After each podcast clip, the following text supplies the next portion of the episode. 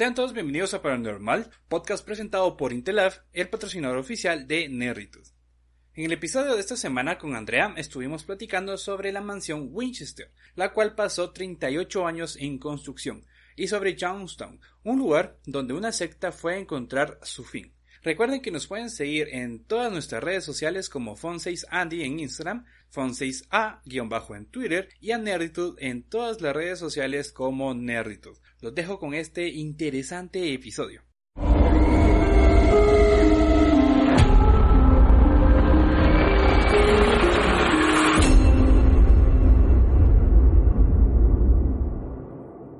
Hola Andrea, ¿cómo estás? Estoy súper bien, Antonio. ¿Qué tal? ¿Cómo estás tú? Yo, pues, este, estoy bastante bien, bastante feliz, porque hay una noticia, este, que me ha estado guardando durante un montón de tiempo. Tú ya sabes que Nerditude tiene a su primer patrocinador, es Intelaf, las, estas tiendas de tecnología, donde puedes comprar, eh, pues, eh, micrófonos, cámaras, computadoras y todo esto. Y ellos son nuestro patrocinador en Nerditude y van a patrocinar todo lo que hagamos, como este podcast. Bienvenidos a los amigos de Intelab que nos están patrocinando. La verdad es una noticia que, pues así como tú también, yo me guardé mucho tiempo porque estaba bastante emocionada. Y la verdad es que es un, un proyecto en el donde le, a donde le estamos metiendo bastante tiempo y les agradecemos muchísimo a, a Intelab por su apoyo. Sí, sí, sí, también bastante, eh, muchas gracias al apoyo que nos están dando a la hora de estar escuchando el podcast, a la hora de estarlo compartiendo y todo. Ahorita actualmente creo que vamos en el puesto 109 de los podcasts más escuchados en Guatemala, de los 100 podcasts más escuchados, no, 200 podcasts más escuchados en Guatemala. Estamos en el puesto 109. Este, de hecho, con... estamos en el puesto 108 en todo el día de hoy. Ah, en el 108. Un poquito. Wow, wow. En, sí, el 100, juro, en, el, en, en, el 108 de los podcasts más escuchados, de los 200 podcasts más escuchados en Guatemala. Y esto, pues, es también gracias a las personas que nos escuchan. Y, y, y, pues no sé cómo seguirles agradeciendo. Vamos a, vamos a seguir viendo cómo vamos haciendo muchas más cosas y haciendo más actividades también. Este, próximamente vamos a hacer un episodio especial. Este, espérenlo la próxima semana. Y esta semana pues vamos a, tener dos temas diferentes. Eh, Andrea va a hablar sobre este el templo del pueblo, ¿me dijiste? Sí, fíjate, voy a, hablar, bueno, les voy a contar un poquito acerca de, de esta secta y me llama un montón la atención todo este trip. ¿no? Entonces, quiero hacerles como que varias eh, varios capítulos hablando de diferentes sectas. El que escogí, el que escogí para el día de hoy es el templo de, del pueblo o también es conocido como Johnstown. Mira, y sin, sin querer, sin, sin querer queriendo, hicimos hasta cierto un punto temas, este, pues, similares, porque yo voy a hablar de, de, una mansión, se llama la mansión Winchester, que es, entre comillas, la mansión más embrujada del mundo. Hasta cierto punto, pues, están, están relacionados en el título. Al ser como que lugares donde vivieron personas. ¿no? Exacto. Si querés, voy a comenzar yo hablando sobre la mansión Winchester. Este, eh, comenzamos con Sarah Lockwood. Se, bueno, ella se llama Sarah Lockwood Pardee. Nació el 1 de septiembre de 1839 en New Haven, Connecticut. Y a la edad de 20 años se casó con William Wirth Winchester, el heredero de la fortuna de la compañía de armas Winchester Repeating Arms Company. Pasaron eh, pues varios años hasta que la pareja tuvo a su primogénita Annie, quien moriría trágicamente un mes más tarde. Este, de marasmo. Esta es una enfermedad ocasionada por la alimentación pobre en proteínas y calorías. Esto a principios de 1880 también falleció su suegro Oliver Winchester y un año después eh, de la muerte de su suegro murió su marido. Ella obtuvo una fortuna valorada en 20 millones de dólares de la época. Actualmente esos 20 millones de dólares equivalen a 500 millones de dólares. Y para ese entonces era una fortuna de todas maneras, esos 20 millones. Aparte de los 20 millones que recibió, también este, obtuvo el 51% de participación de la empresa de armas, convirtiéndola en la mujer más rica del mundo en ese momento. Pero Sara nunca se recuperó de la pérdida prematura de su hija y la de su esposo. Eh, Sara empezó, empezó a sentir que, la, que, las, que algo la perseguía y que ella empezó también a escuchar voces. Así que decidió contactar con una medium seguramente pensando en contactar con su esposo. Este, la medium le dijo a Sara que le estaba, que la estaban atormentando los fantasmas de las personas que murieron a manos de los rifles hechos por la compañía de su esposo, compañía que ahora era de ella. Este, la medium le recomendó a Sara que se construyera una casa, pero no una casa cualquiera, sino una de una para los muertos o los espíritus que la atormentaban. Y así fue como Sara decidió mudarse a San José, California, en donde compró una casa prácticamente en ruinas y durante 38 años construyó la mansión Winchester. Esta es la pequeña introducción sobre cómo inició esta mansión. Eh, y, es enorme, es enorme esa, mansión. Fíjate que sí, yo había visto como, tengo como que la noción, no sabía como que toda la historia detrás de, de la mansión, pero sí sé que es un lugar muy, muy grande y que la manera en la que está construida es como muy curiosa es demasiado curiosa porque este, bueno, ella lo que hizo fue construir esta mansión de encima de esta casa que compró en ruinas casi prácticamente y mantenerla en construcción a diario. Tanto que ella empezó a llevar este el mandato de la construcción y día a día le daba planos nuevos al capataz para que construyeran o derribaran partes de la casa. El resultado de toda esta construcción fue una mansión imponente, surgida de la imaginación de Sara, eh, en un momento llegó a tener siete pisos de alto. Para, para la fecha, para esos, esos tiempos, siete pisos era una eh, cosa enorme. Y hasta, bueno, sí, fijo, en ese tiempo era inmenso, pues siete pisos para una casa es ridículo. Pero por el terremoto de San Francisco de 1906, la casa pasó a ser de tan solo cuatro pisos de alto.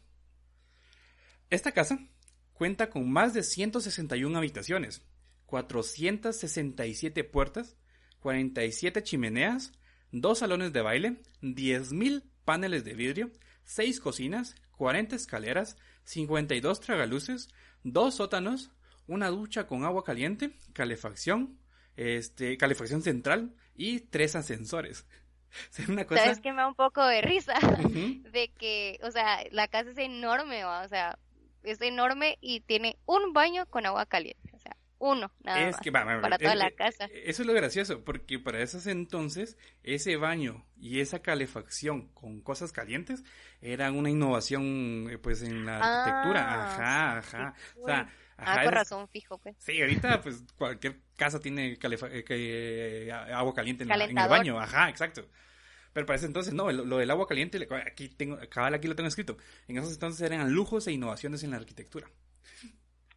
Ver, pues yo sí como que alarán, tenés tu casa súper inmensa y un baño con agua caliente, o sea, ah, uno solo, pero sí, fijo para esa fecha, tal vez yo lo miro así como que ya más eh, X por que tenemos calentadores, pero en esa época debe haber sido así como una innovación el tener agua caliente. Ajá, para estos entonces ya no, ya no es un lujo, pues tener baño con agua caliente. Bueno, tal vez sí para otras personas. Bueno, la cosa está en que, bueno, aquí mencioné solo un baño, pero en realidad tiene 13 baños la casa. Pero porque, ese, pero porque ese dato es más importante más abajo, más adelante en la historia. El pensamiento de Sara era que si la casa se mantenía en construcción constante durante las 24 horas del día, los fantasmas no podrían instalarse en la casa, porque la medium lo que le dijo es de que ella tenía que construir una casa para los fantasmas que la atormentaban. Entonces Sara dijo, si esta casa nunca se termina, los fantasmas nunca se van a venir a vivir acá y nunca van a molestar. Esa era la, idea de ella. Entonces la casa, por eso, por eso la casa o esa mansión pasó en construcción constante durante 38 años. Hasta el día que se murió, se dejó de construir. Tanta. ¿Qué fecha falleció ella? Ella falleció en 1900 algo. Más abajo tengo la, noticia. es que me dio curiosidad porque, o sea, se terminó, bueno, siguió la construcción hasta que ella falleció. Es un montón de tiempo, pues. Sí, sí, sí, sí. bueno, fueron 38 años de construcción un montón de tiempo. Sí. Tanto, tanta era la preocupación eh, de, de Sara que no dormía en la misma habitación más de dos noches seguidas para que los espíritus no la encontraran. Lo extraño también de esta casa no es solo la excentricidad con la que fue construida o el miedo de los, a los espíritus de Sara, sino que la forma de la construcción. Hay muchas puertas que al abrirlas te topas con un muro o puertas que dan a la calle pero que no tienen una baranda o un balcón y están en un piso alto. O sea, venías y la casa estaba construida de una forma como si fuera un laberinto. Habían puertas que no iban a ningún lugar, habían puertas que solo hacían que dieras la vuelta a la casa, habían puertas que, que a la hora de abrirlas estabas en el cuarto piso y no tenían seguridad, digamos. O sea, esta señora construyó la casa de una forma súper rara.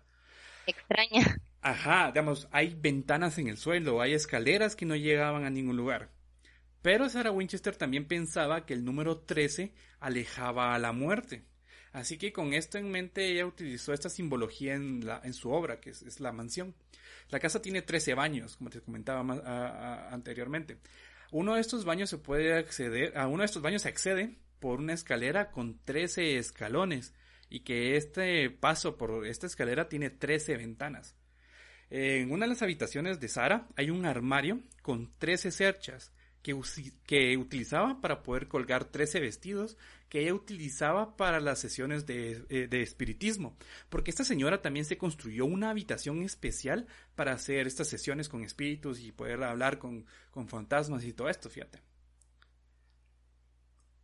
Madre, que la verdad, yo no sé, fíjate, yo soy mera claustrofóbica, entonces no sé si me animaría a visitar esa casa, no me imagino que ha de ser vivir en esa casa. Y esa persona fijo tenía algún como que trauma o algo así por lo de su hija y su esposo, porque todo lo que hizo, o sea, imagínate todo el dinero que ella tenía y lo que ella trabajó para, para crear esa casa, pues, o sea, 38 años de construcción y todo lo tiene como que súper calculado, lo de las tres esterchas, lo de las tres, de los tres escalones, es súper calculado todo. Sí, y no solo eso, el número 3 está hasta la hora, hasta el momento de su muerte. Eh, su, su, testamento está dividido en 13 secciones y fue firmado 13 veces. La gran. sí, o sea, ella sí está, está bien metida. importante para ella, Sí, porque, Media, o sea, ella estaba tan metida en que el número 3 se le iba a dejar alejar de la muerte que lo utilizó en todo. O sea, lo utilizó como una simbología dentro de su, de su casa y de su vida. Es tanto, eh, bueno, aparte de eso, este, Sara falleció, aquí está la fecha, el 5 de septiembre de 1922. Y aún así no se desaparecen como tal sus excentricidades. Hasta la fecha, eh, hasta la fecha que ella murió, la casa dejó de construirse. La inversión total de la casa, o todo lo que costó hacer la casa en esos entonces fueron de unos 5 millones de dólares eh, de, esa fecha. Actualmente esos 5 millones de dólares se equivalen a 70 millones de dólares. O sea, la casa vale 70 millones de dólares con toda la construcción que se hizo.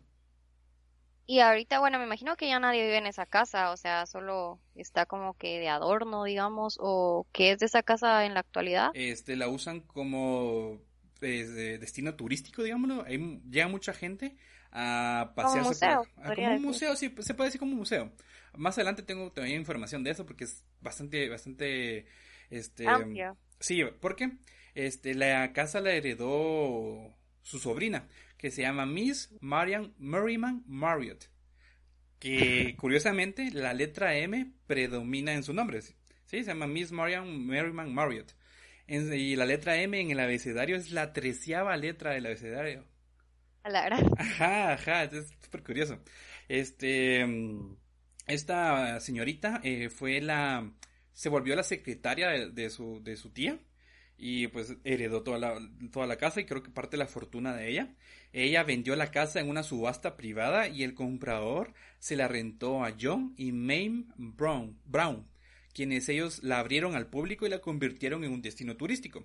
En esta casa este, se hacen visitas guiadas y se, y se prohíbe rotundamente en las reglas de las visitas este, que las personas anden solas por la casa ya que se han perdido algunas personas por la forma en que está construida y además se dice que ya no se puede volver a ver a las personas que se, que se pierden, pues o sea, se pierden y jamás vuelven a aparecer, digamos, cosa que, que, que, es un parte, parte de las, leyendas que, que tiene esta casa. Hay que las personas que actualmente la, la usan como museo y casas de visitas, este, utilizan para poder promocionarla.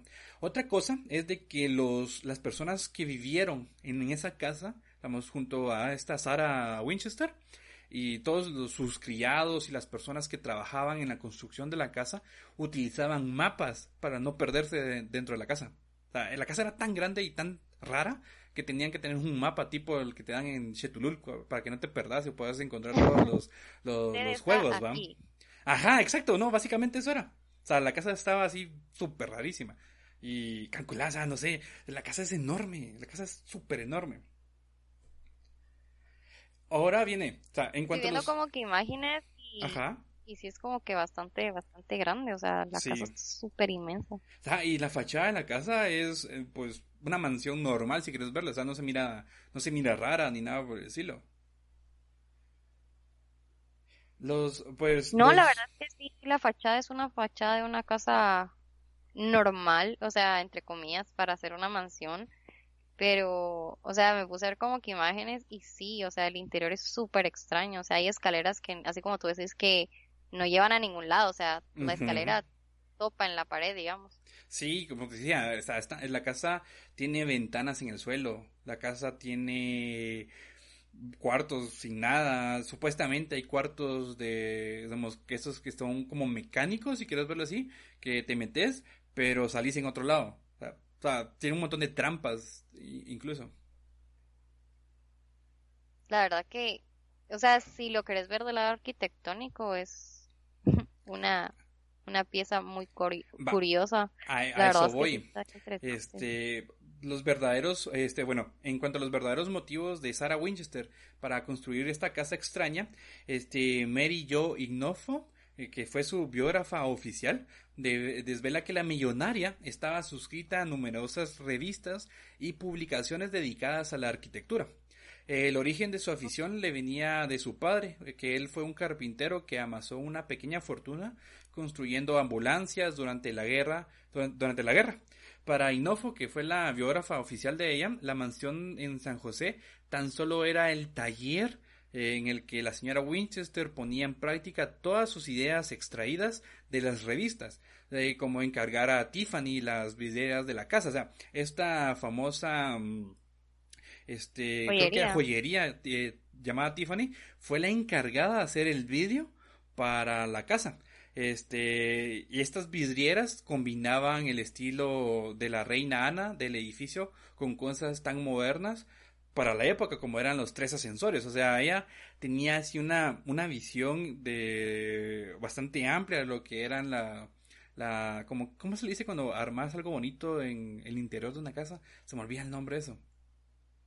Diseño de interiores. Diseño de interiores, ajá, puede Sí, sí, es diseño de interiores, diseño de interiores. Durante estas casi ah, cuatro décadas. No. no, no, es diseño de interiores. Ah, bueno. Ajá, sí, sí. Durante estas casi cuatro décadas, este, Sarah Winchester dio empleo a más de 22 carpinteros, o sea, durante estos 38 y pico años, este, estuvieron 22 carpinteros eh, trabajando con ella y ellos hablaban maravillas de ella. También unos años antes de que Sarah Winchester muriera, el 5 de septiembre de 1922, este, hubo un artículo periodístico titulado El taller de una mujer arquitecto. Este, este artículo lo escribió este Merle H. Gray eh, para un periódico que se llama San José Mercury and Herald, algo así, que pasó, que pasó la verdad muy desapercibido a la opinión pública de la época y donde este, este columnista de, eh, defendió a, a Sara él dijo esto.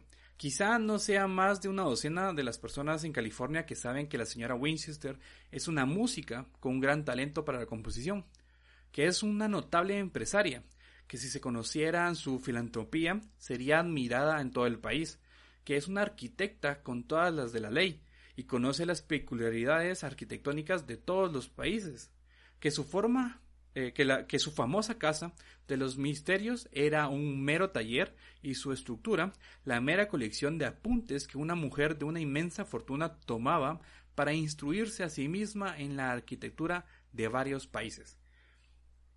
Viéndolo así desde un ámbito un poco más este, analítico y analizando todo lo que ella hizo este, para la época, eh, muchas de las cosas que están construidas en esa, en esa casa fueron innovaciones.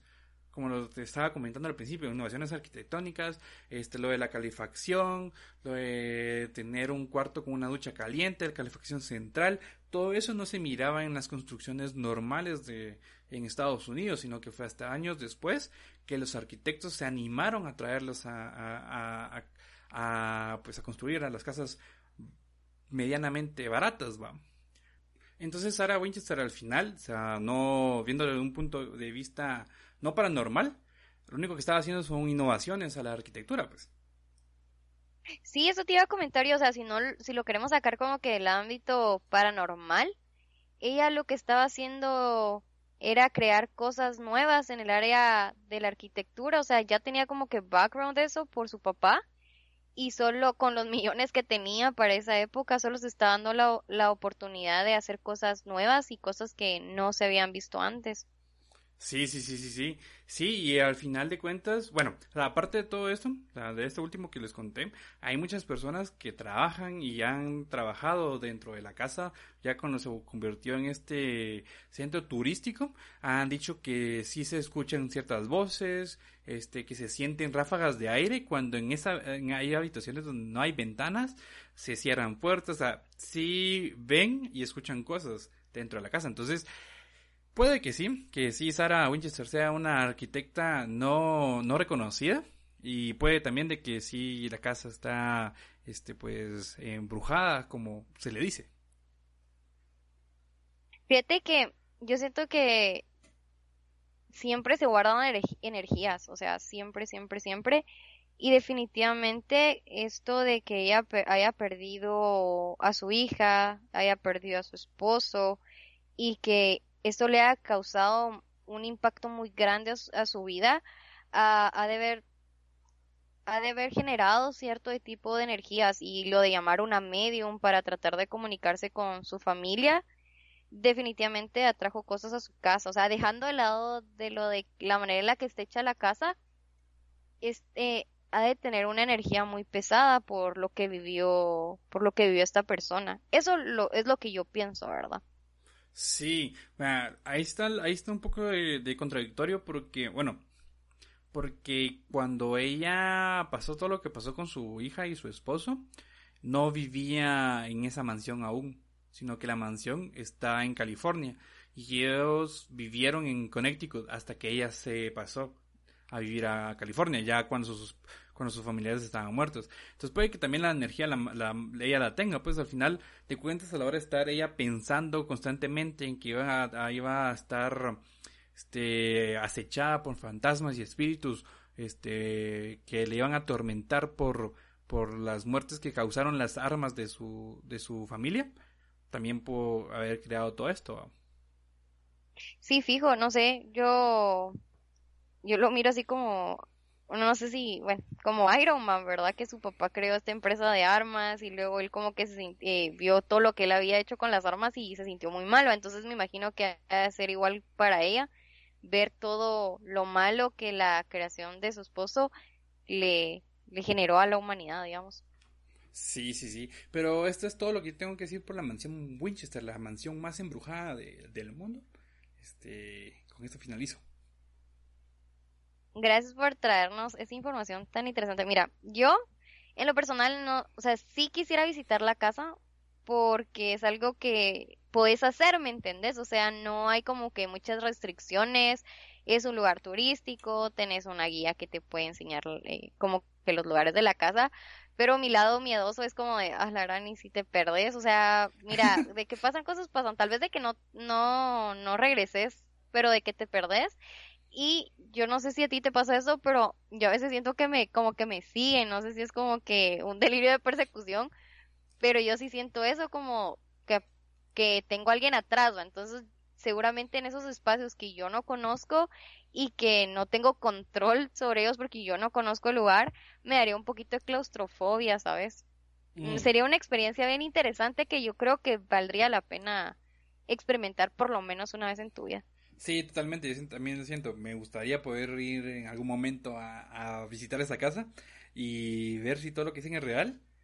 Eh, pues por lo, el, lado paranormal y ver la casa en sí, porque es súper llamativa que tenga todas estas cosas como raras, ¿va? Este tipo de construcción. no, sí, o sea, imagínate subir una escalera y que topes, va, o que abras una puerta y te abra otro lado. Siento que son un montón de cosas así chiquitas que le da como muchísimo valor a, a, la casa. Como tal, la parte del lado paranormal, que pues eso ya siento que es de cada uno, porque hay mucha gente que sí es escéptica y pues puede que llegue a la casa y es como, o sea, una experiencia X Normal, ajá. y puede ser que, ajá, y puede que mucha gente es como que con mucha expectativa y sí como que sintas más de algo, ¿verdad? Yo siento que ya depende de cada persona. Sí, sí, sí, sí, sí, totalmente. Pues fíjate, te agradezco mucho por darnos esa información, la verdad que está curiosa, espero que pues alguna vez podamos visitar la, la mansión Winchester, ya después cuando todo esto se termine. Sí, en algún momento se va a terminar. Entonces, por el momento nos quedamos en nuestras casas a escuchar nuestros podcasts.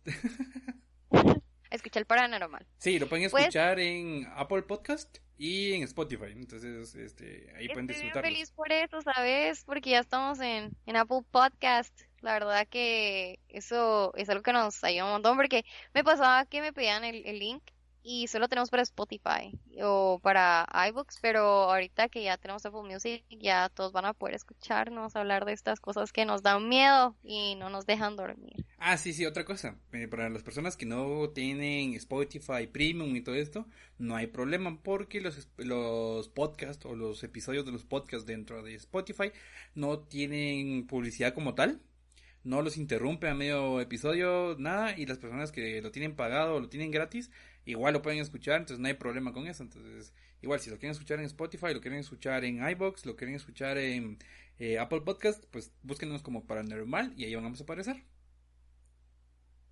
Sí, y la, y la verdad es que es una opción bastante buena por si van en el tráfico y quieren escuchar algo y ya les aburre la radio. Este es un momento para escucharnos a nosotras hablar de estas cosas. Claro que sí. Tú nos vas a hablar sobre el templo. ¿El templo de qué? Del pueblo. El templo del, pueblo. O también conoce, ajá, el templo del pueblo, va. Como les estaba diciendo yo al inicio del podcast, a mí me gusta como que hablar de, diferentes temas. Ya les hablé de lo que son ovnis, también ya les conté acerca de eh, el primer asesino serie del que hablé en, en estos capítulos. La semana pasada hablé de. de. Ay, se me olvidó. Eh, La... de... No me acuerdo. Ay, no, no me recuerdo, ¿sabes? Pero gracias por escucharnos. Pero esta semana les quiero hablar de sectas, porque... Ah, sí, me recordé de los Illuminati, de hecho fue uno de mis episodios favoritos y no puedo creer que no me recordara de que haya hablado de eso, pero ok. Esta semana les voy a hablar de una secta. La verdad es que sí me llamó muchísimo la atención este caso. Lo voy a tratar de hablar de la manera más respetuosa posible porque a pesar de que ya pasaron más de 40 años de esto, hasta antes del 11 de septiembre se consideraba uno de los eventos con más eh, muertes en la historia. Se murieron alrededor de 918 personas, incluyendo niños y bebés. Entonces es un tema bastante interesante y quería como que comentarles porque se ha a lo largo de la historia se han dado mucho esto de sectas, ocultos, tenemos a, la familia de Charles Manson, como les conté, no, no, he hablado de eso todavía, pero es un tema que quiero tocar. La familia de Charles Manson era una secta también, entonces han tenido un impacto bastante grande en la historia. Entonces es, el día de hoy les voy a hablar de Johnstown o también es conocido como el Templo del Pueblo. Mira, pues todo esto comienza con un señor que se llama Jim Jones. De su infancia y de cómo crece no se conoce mucho, se sabe que su familia pues es familia regular. Eh, su papá mm, es inmigrante al igual que su mamá, su papá es galés y su mamá es escocesa. La mamá le inculcó el amor por los animales, le inculcó a ser muy dado a las personas, ¿me entendés? De que él estuviera apoyando a las personas en, necesita, en necesidad. Perdón. Él nace el 31, en 1931, perdón, el 13 de mayo en Indiana. Entonces él crece y siempre se, se vio atraída, eh, bueno, se vio atraído, perdón, a lo que era la iglesia. Le gustó mucho eh, lo que se predicaba en la iglesia, le gustaban los coros, la música gospel, el mensaje de los, eh, de los pastores y predicadores. El tiempo en el que él crece hay mucha segregación racial. Es el tiempo en el que las personas de color se tienen que sentar en la parte de atrás y las personas blancas se tienen que sentar adelante. Pues. Entonces había como mucha eh, desigualdad entre, entre raza, ¿verdad? Eso es algo histórico y fue un momento bastante duro para las personas eh, afrodescendientes. En 1951, ah, a sus 20 años, decide unirse al Partido Comunista porque él creía que él no podía vivir en un mundo totalmente capitalista. Él sentía que no era justo que unos tuvieran más que otros, que eh, unos estuvieran en necesidad y los otros no. Entonces él se vuelve capitalista, ¿verdad? Y conforme pasa el tiempo, se casa con una enfermera, termina la universidad y empieza a ser auxiliar de una iglesia metodista para eh, convertirse en pastor. Hay cosas de la, de la iglesia que no le gustan, como esto que tengo que las personas eh, afrodescendientes tienen su, su iglesia, las personas blancas tienen otras, que si las personas eh, afrodescendientes se tienen que sentar en la parte de atrás de, de, algún lado, las personas blancas en otro, etc., ¿verdad? Entonces, él en 1955 funda una congregación religiosa y le da por nombre el Templo del Pueblo. Más adelante les voy a explicar por qué es Johnstown. Hasta este momento en la historia se, le da como, como nombre el Templo del Pueblo.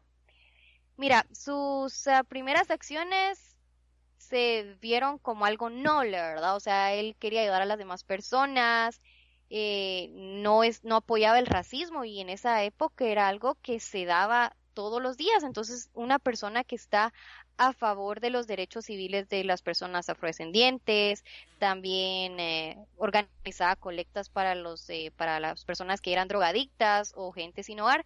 Entonces, la la, la manera en la que la, lo veía las personas era una persona muy buena, o sea, de hecho, él dicen que para su tiempo con respecto a estas ideas, estas ideas, perdón, estaba muy adelantado.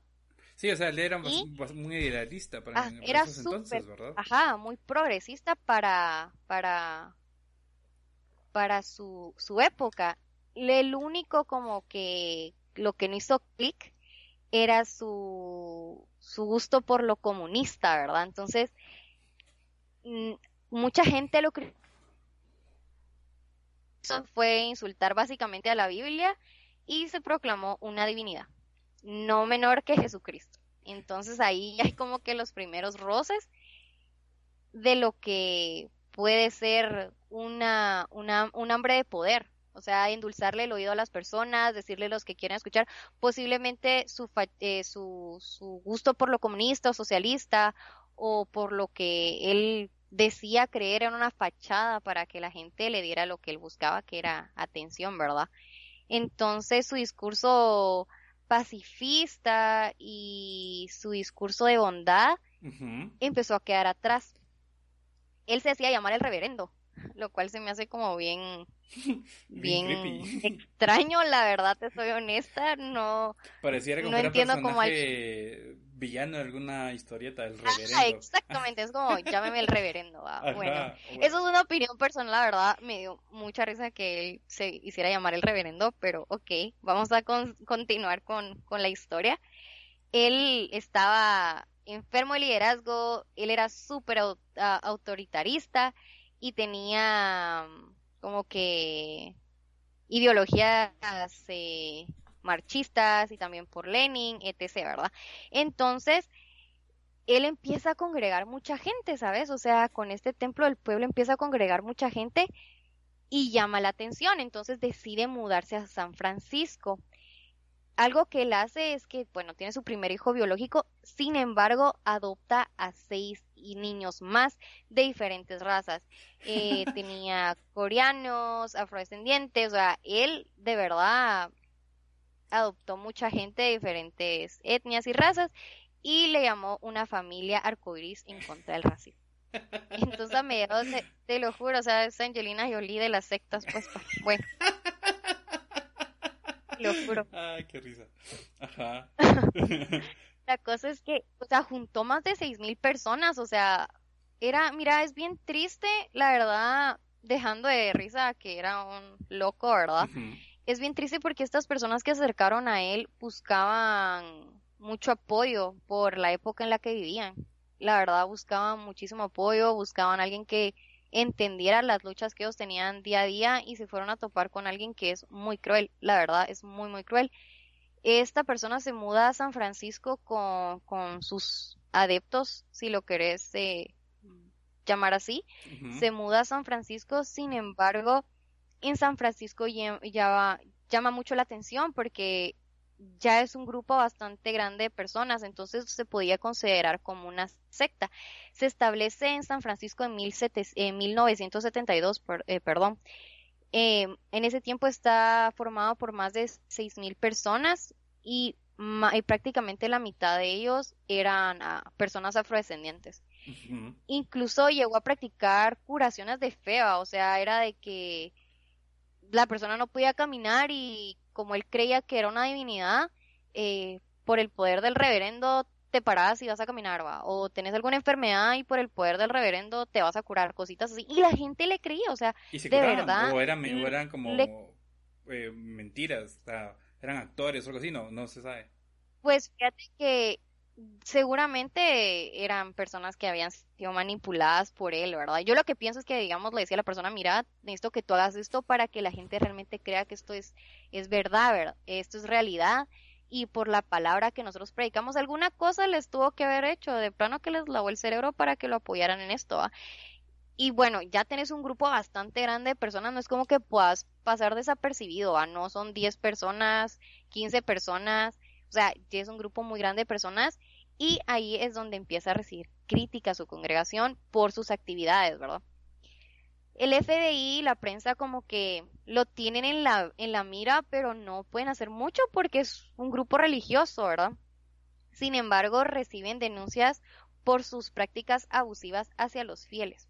Y aún así, a pesar de que recibió este tipo de eh, críticas por las prácticas, en las mismas personas que estaban adentro de la secta recibía apoyo económico, porque había gente que mucho dinero ahí, que realmente le, porque como te mencionaba, no eran todos eh, afrodescendientes, habían también personas que eran idealistas de la época y buscaban eh, pues una mejor relación entre todos, había mucho dinero de por medio, entonces él recibía apoyo económico de ellos.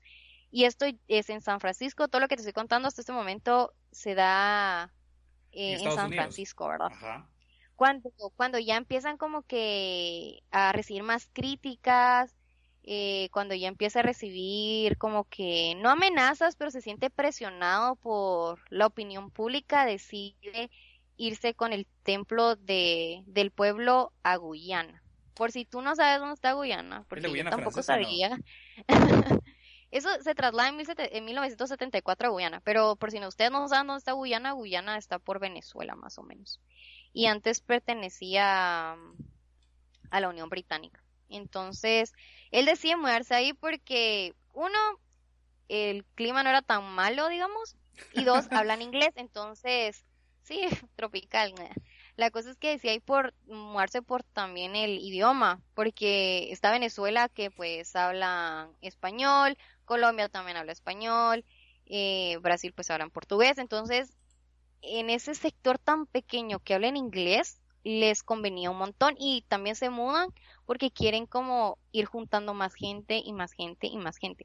Se mudan a Guyana y ahí es donde toma por nombre uh, Johnstown, porque pues él es Jim Jones, Johnstown, él quería algo de él, lo vuelve, inclusive hay un letrero, bueno, en ese tiempo hay un letrero que decía Welcome to Johnstown o Bienvenidos a Johnstown. Se va ahí con 900 fieles. Y mira, les había prometido construir el, el paraíso libre de racismo, de capitalismo americano y sobre todo de bombas nucleares, porque él creía que eso iba a pasar en Estados Unidos. Entonces, para evitar esa tragedia y para no vivir eso, él decidió mudar a 900 personas a Guyana más de 900 personas, de hecho. Entonces, ahí es donde comienza como que lo feo, porque estas personas realmente, como te digo, iban con mucha fe en una persona que les prometió cosas que pues es, es decencia básica humana, pues que te traten con respeto, que te den como que tus derechos y en ese tiempo eso no existía. Se mudan a Guyana y vivían en condiciones de esclavitud, ¿sabes? Bajo autoritarismo, era una persona muy abusiva, los amenazaba con armas de fuego, trabajaban de 7 de la mañana hasta 6 de la tarde y el clima de, de los Estados Unidos no es el clima de, de, de América del Sur, ¿verdad? Entonces el cambio para ellos fue muy drástico, lo que él pensó que era una buena idea terminó siendo algo que para ellos los desgastó muchísimo más. Sí, porque aparte de eso estaban como en un lugar selvático, o sea, esa cosa es súper húmedo. Fíjate que sí, de hecho estaban en la selva. Entonces, pues fijo, no era como que la con las mejores condiciones. Entonces, eh, eso les afectó muchísimo el cambio de estar en un lugar a otro, les afectó. De hecho, no comían bien. Su dieta era, era básicamente arroz y legumbres todos los días, todos los días. Y esta persona que se llama James Jones, pues también predicaba y pues les daba sus enseñanzas entre comillas, tenía una cosa que se llama, bueno, era una práctica que él denominó como las noches blancas. ¿En qué consiste? Es súper raro. ¿En qué consiste las noches blancas? Prácticamente era un simulacro de un suicidio, eh, de un suicidio colectivo, perdón. Entonces, él, lo que hacía era que te daban tu, tu vasito con veneno, entre comillas, porque realmente no era veneno.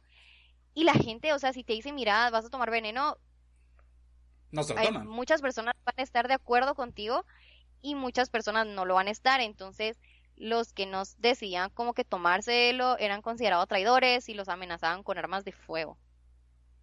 Ok, ok. Mira, o sea... Wow, qué raro. ¿Por qué simularlo? O sea... O sea, mira, esto era como que él ya tenía planeado que en algún punto iban a realizar un suicidio colectivo, entonces tenían esto de las noches blancas que consistía básicamente en fingir un suicidio y ver quiénes sí estaban dispuestos a ser parte del suicidio y quiénes no. Y para irlo normalizando, digamos. Supongo que sí, o sea, realmente en algún punto va a tener que llegar a en que se cumpla este suicidio colectivo y qué mejor manera que irlos preparando al, al momento en el que llega, pues.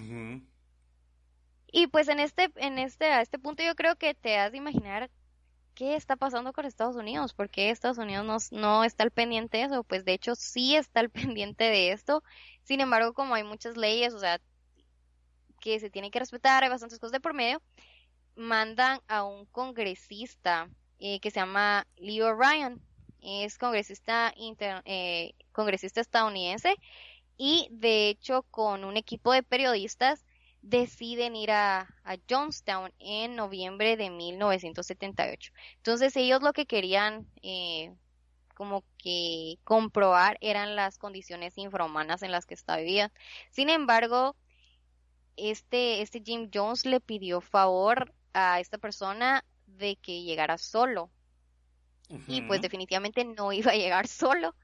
Entonces fue al inicio Jim Jones no quería aceptar la entrevista, Luego cambió de opinión y acepta la entrevista. Entonces eh, va este Leo Ryan con, eh, creo que un fotógrafo, un videógrafo, una reportera, eh, otro chico que es reportero también y creo que va alguien más, pero no estoy muy segura de eso, pero era un equipo de, de, de, de periodistas. Entonces llegan a la, llegan a Guyana y los reciben con una gran fiesta, o sea, ellos en el momento que llegan les, les aplauden, eh, los hacen sentirse bienvenidos. Mira, o sea, de verdad que ellos, pues hasta, hasta ese momento creo que no pensaron que esto se iba a salir um, de control, ¿verdad? Entonces la visita transcurrió como cualquier fiesta, decís tú, ¿verdad? Entonces, este Leo Ryan, que es eh, congresista, les preguntó a varias personas que estaban viviendo en Johnstown si a estas personas les gustaría regresarse a los Estados, eh, Estados Unidos y estas personas dijeron que sí. O sea, que por favor eh, los regresara a, su, a su país. Muchas personas dejaron a su familia en los Estados Unidos y fueron a Johnstown. O sea, así él les, convenció que tenían que vender todas sus cosas, que tenían que irse, que el fin se acercaba y que la única manera que ellos iban a sobrevivir eso era mudándose a este, a este lugar. Bueno, ahí es donde la cosa se pone un poquito fea. Eh, cuando estas personas deciden marcharse de Jonestown, eh, el congresista que yo te menciono se sube al avión eh, con estas personas, con su equipo de, de periodistas, porque la visita ya había terminado, o sea, vieron que pues entre comillas vivían bien, sin embargo a, a Jim Jones no le pareció la idea porque podían como que contar lo que vivían. Y sabes, algo súper curioso es que Jim Jones los había amenazado con falsos testimonios a, a las personas que, que, viajaron, ¿sabes cómo? O sea, les dijo que firmaran papeles diciendo que ellos habían abusado de sus niños, que habían violado, cosas así bien feas para que cuando ellos quisieran irse les, los pudiera chantajear con eso. Era, es que de verdad era un, era un loco. o sea, esta persona. O sea, tenía, o sea, manipulaba a la gente en diferentes aspectos. O sea, tanto psicológicos como físicos y todo eso. O sea, era, era maltrato físico, maltrato psicológico, él realmente no respetaba a nadie, o sea, era, era, es increíble la manera en que les lavó el cerebro a estas personas. Y lo que más me toca es esto que te digo, o sea, estas personas lo que buscaban era alguien que los entendiera, pues, y terminaron en una situación horrible. La cosa es que el congresista se sube al avión con estas personas que, que quieren regresarse a los Estados Unidos, ¿verdad? Ellos son, eh, no, no son personas de Guyana, o sea, ellos son estadounidenses. Cuando se suben al avión, les disparan, hubo una emboscada. Entonces, varias personas sí se querían ir, varias personas eran enviadas por Jones para asesinarlos. Se muere el congresista y otras cuatro personas en el avión. Entonces, después de que esto sucede y con la seguridad de que esto no se va a quedar así y que van a ir a atacar al pueblo y que, o sea, realmente ni siquiera creo que le importaron las personas que se murieron en el avión, creo que todavía seguía con ese su, su trip de que no los iban a atacar a ellos congregó a todos, a todos, a todas esas personas y los envenenó. Los envenenó, los hizo, eh, los hizo beber, incluidos niños, de cianuro con, ah, con ah, jugo de uva. Y les dijo que, pues esto era un acto revolucionario, que era un suicidio revolucionario, que iba a hacer como que un impacto en la historia y que ellos tenían que ser parte de eso. Les mintió diciendo que no iban a sentir ningún tipo de dolor y les destruyó el estómago y sintieron mucho olor durante mucho tiempo y es más, John se asesinó, eh, se, perdón, se suicidó con un disparo en la cabeza con una escopeta. O sea, esta persona fue tan cobarde que ni siquiera pudo tomar veneno, o sea, se, eh, suicidó con un, con, un, con un disparo en la cabeza. Murieron en total eh, 913 personas, fíjate. Y si hay sobrevivientes, ¿sabes? O sea, si hay sobrevivientes de esta tragedia, eh, cuentan sus historias, realmente es súper triste porque cuando yo, yo logré como que ver una entrevista a una chica que, que sale de este lugar y dice que cuando va de regreso a Nueva York, porque los repatriaron, ella no, no logra como que conectar las piezas de lo que acaba de vivir, ¿sabes? Para ella sus familiares no habían muerto, o sea, estaban en, habían eh, trascendido a otro plano, hasta que pues con terapia, con, como con mucha ayuda logró salir de eso. Y... fue un gran lavado de coco, pues. Mira, es impresionante, o sea, es impresionante cómo, cómo esta persona lavó el cerebro y, sabes, antes de que pues les diera el cianuro y que los convenciera a, a pues a quitarse la vida, él les dijo que por el amor a Dios llegó el momento, o sea, esto estoy como que haciendo el quote, dice, por el amor a Dios llegó el momento de terminar esto, logramos todo lo que quisimos en este mundo, tuvimos una buena vida y fuimos amados, acabemos con esto ya, acabemos con esta agonía, y ahí es cuando pues enfermeras y secretarias que ella tenía trabajando en, en Johnstown reparten cianuro mezclado con jugo de uva y como te digo, se desplomaron porque, o sea, se desplomaron al suelo porque habían sufrido de, de dolores horribles, o sea, horribles, horribles, horribles.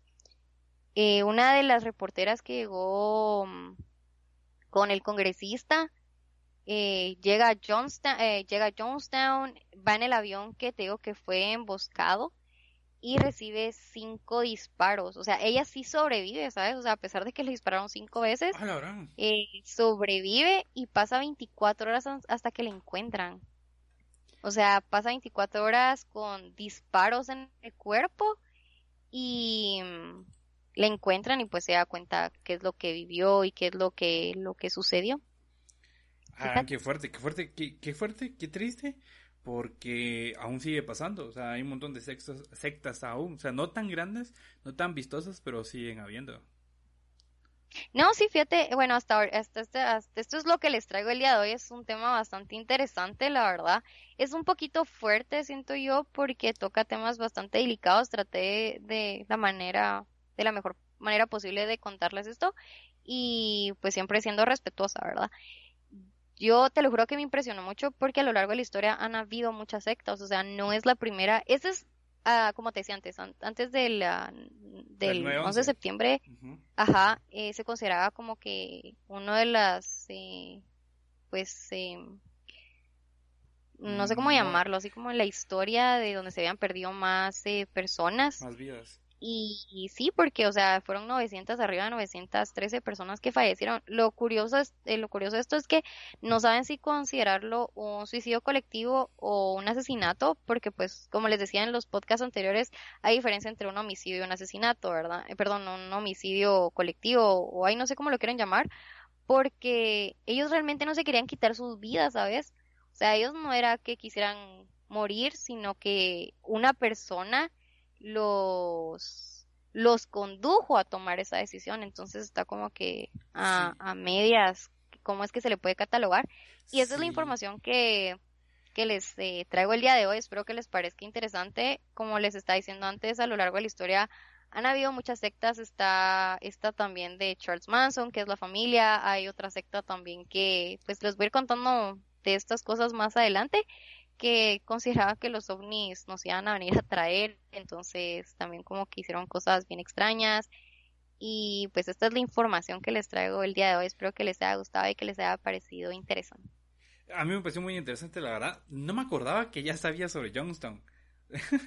Hay un montón de cosas que, que, ya, había ya había leído y había escuchado sobre esta secta, fíjate, pero no me acordaba cómo se llamaba. ahorita que tú me la volviste a contar, me recordé un montón de cosas. Y de lo que me recuerdo es de que eh, hay un documental donde no saben, donde, mejor dicho, donde esto no, donde ellos dicen que esto no fue un suicidio masivo, sino que fue un homicidio masivo. Porque Jones este, los obligó a muchas cosas, muchas a muchas personas las obligó a inyectarse. Obviamente hay un montón de personas que se, sí, sí suicidaron como tal. igual siempre por el coco washing que le hizo, Le hizo Jones. Pero a muchas mamás o a muchas familias hasta les quitaban a los hijos de, de, de, las, de los brazos para inyectarlos obligadamente o que se tomaran las cosas, pues. Entonces, eh, en este documental, creo que es del Discovery Channel, este, lo toman como un suicidio masivo, por lo mismo. Un no, perdón, un homicidio eh, un homicidio masivo. ajá, masivo. Sí, es lo que yo te decía, es que realmente estas personas no era que se quisieran quitar la vida, o sea, estas personas creyeron que era algo que tenían que hacer para ser parte de algo, pues, o sea, los condujeron a eso. A mí se me hace súper interesante el tema, de verdad, porque es algo que pasó y a lo largo de la historia eh, se sigue dando. O sea, eso es lo que más me impresiona, que no es la primera vez que esto se da, o sea, se dio muchas veces. Sí, Sí, bueno, muchas gracias Andrea por darnos, traernos esta, la verdad es que muy interesante este, investigación. Recuerden que ahora, de ahora en adelante, todos nuestros podcasts son, vienen, están presentados por, por Intelab, que es nuestro nuevo patrocinador. Este es una tienda eh, de tecnología donde pueden encontrar de todo lo que necesiten, ya sea para convertirse en youtubers, este, podcasters, creadores de contenido, o si únicamente quieren mejorar su computadora para poder jugar videojuegos, ahí pueden conseguir todo lo que necesitan. Está, pueden también hacerlo en línea, eh, lo, ingresan a la tienda como intelaf.com y ahí encuentran de todo. Entonces ya saben muchas, ustedes quieren crear contenido de la mejor calidad posible, necesitan micrófonos, cámaras, eh, un mouse más bonito para hacer sus streamings, pueden ir a Intelaf y también pueden eh, seguirlos en Instagram, están como Intelab GT para saber un poquito más de, de, los productos que ellos les ofrecen. Y muchas gracias por escucharnos, Andrea, este, muchas gracias por estar aquí conmigo. Nos escuchamos la próxima. Bye. Listo.